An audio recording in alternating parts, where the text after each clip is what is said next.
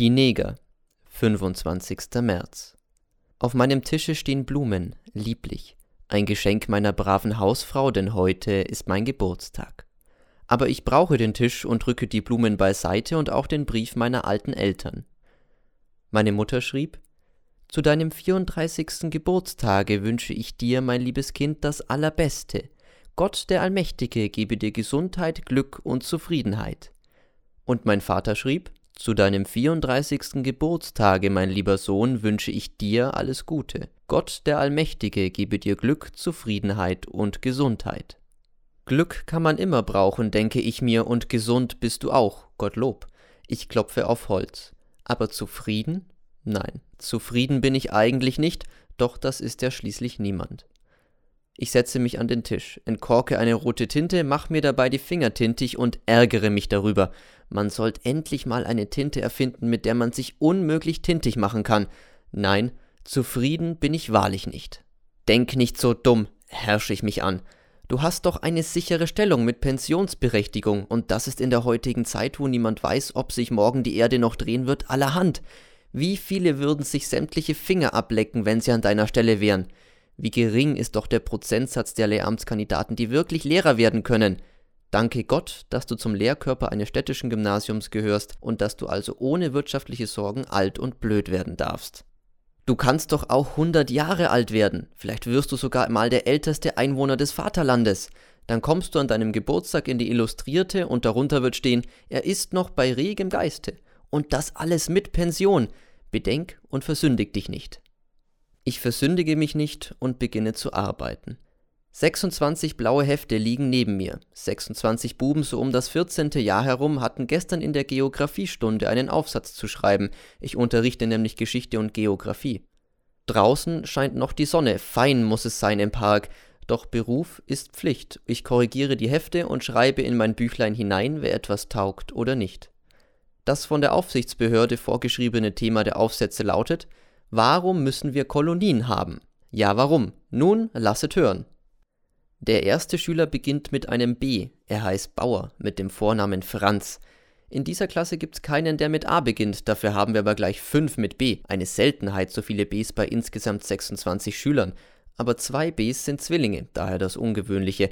Automatisch überfliege ich die Namensliste in meinem Büchlein und stelle fest, dass B nur von S fast erreicht wird. Stimmt, vier beginnen mit S, drei mit M, je zwei mit E, G, L und R, je einer mit F, H, N, T, W, Z, während keiner der Buben mit A, C, D, I, O, P, Q, U, V, X, Y beginnt. Nun, Franz Bauer, warum brauchen wir Kolonien? Wir brauchen Kolonien, schreibt er, weil wir zahlreiche Rohstoffe benötigen, denn ohne Rohstoffe könnten wir unsere hochstehende Industrie nicht ihrem innersten Wesen und Werte nach beschäftigen, was zur unleidlichen Folge hätte, dass der heimische Arbeitsmann wieder arbeitslos werden würde. Sehr richtig, lieber Bauer. Es dreht sich zwar nicht um die Arbeiter, sondern Bauer, es dreht sich vielmehr um das Volksganze, denn auch der Arbeiter gehört letzten Endes zum Volk. Das ist ohne Zweifel letzten Endes eine großartige Entdeckung, geht es mir durch den Sinn, und plötzlich fällt es mir wieder auf, wie häufig in unserer Zeit uralte Weisheiten als erstmalig formulierte Schlagworte serviert werden. Oder war das schon immer so? Ich weiß es nicht. Jetzt weiß ich nur, dass ich wieder mal 26 Aufsätze durchlesen muss, Aufsätze, die mit schiefen Voraussetzungen falsche Schlussfolgerungen ziehen. Wie schön wär's, wenn sich schief und falsch aufheben würden, aber sie tun's nicht. Sie wandeln Arm in Arm daher und singen hohle Phrasen. Ich werde mich hüten, als städtischer Beamter an diesem lieblichen Gesange auch nur die leiseste Kritik zu üben. Wenn's auch weh tut, was vermag der Einzelne gegen alle? Er kann sich nur heimlich ärgern, und ich will mich nicht mehr ärgern. Korrigier rasch, du willst noch ins Kino. Was schreibt denn da der N? Alle Neger sind hinterlistig, feig und faul. Zu dumm, also das streich ich durch. Und ich will schon mit roter Tinte an den Rand schreiben, sinnlose Verallgemeinerung. Da stocke ich. Aufgepasst. Habe ich denn diesen Satz über die Neger in letzter Zeit nicht schon einmal gehört? Wo denn nur? Richtig. Er tönte aus dem Lautsprecher im Restaurant und verdarb mir fast den Appetit. Ich lasse den Satz also stehen. Denn was einer im Radio redet, darf kein Lehrer im Schulheft streichen. Und während ich weiterlese, höre ich das Radio. Es lispelt, es heult, es bellt, es girrt, es droht. Und die Zeitungen drucken es nach und die Kindlein, sie schreiben es ab. Nun habe ich den Buchstaben T verlassen und schon kommt Z. Wo bleibt W? Habe ich das Heft verlegt? Nein, der W war ja gestern krank. Er hatte sich am Sonntag im Stadion eine Lungenentzündung geholt. Stimmt, der Vater hat's mir schriftlich korrekt mitgeteilt. Armer W, warum gehst du auch ins Stadion, wenn's eisig in Strömen regnet? Diese Frage könntest du eigentlich auch an dich selbst stellen, fällt es mir ein, denn du warst ja am Sonntag ebenfalls im Stadion und hartest treu bis zum Schlusspfiff aus, obwohl der Fußball, den die beiden Mannschaften boten, keineswegs hochklassig war. Ja, das Spiel war sogar ausgesprochen langweilig.